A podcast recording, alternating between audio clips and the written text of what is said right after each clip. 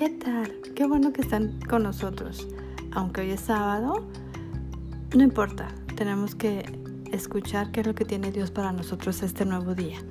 Nos da mucho gusto que sigas interesado en escuchar este tiempo con tus maestros y deseamos de todo corazón que tengas un día muy feliz, muy contento con tus papás, con tus hermanos, con tus amiguitos.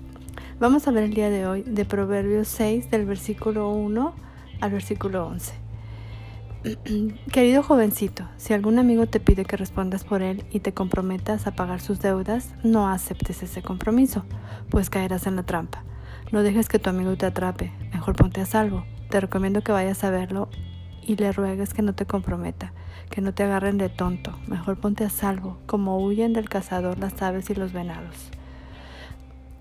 Vamos, joven perezoso, fíjate en la hormiga, fíjate en cómo trabaja y aprende a ser sabio como ella. La hormiga no tiene jefes, ni capataces, ni gobernantes, pero durante la cosecha recoge su comida y la guarda. Jovencito perezoso, cuanto más seguirás durmiendo, cuánto, ¿cuándo vas a despertar?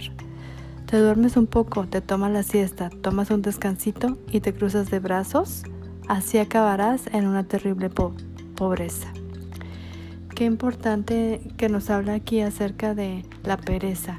La pereza es el no querer trabajar, el, estar aflojerado, el estar durmiendo, el estar siempre frente a la tele, sentado y no producir. Dios nos, nos manda que seamos productivos, hacer un trabajo para producir. Dice que en otra parte que el, el, el trabajo alegra, alegra tu espíritu, tu alma. Está bien tomar un descanso, pero no todo el tiempo, porque la pereza trae pobreza, pero el trabajo trae riqueza. También nos habla acerca de que los amigos muchas veces te piden que quedes por ellos. ¿Qué es eso de quedar por ellos? Que respondas. Si ellos piden prestado algo, no tienes por qué tú pagarlos. Cada quien es responsable de sus gastos o de lo que rompe porque dice que es mejor que te pongas a salvo aquí en la palabra.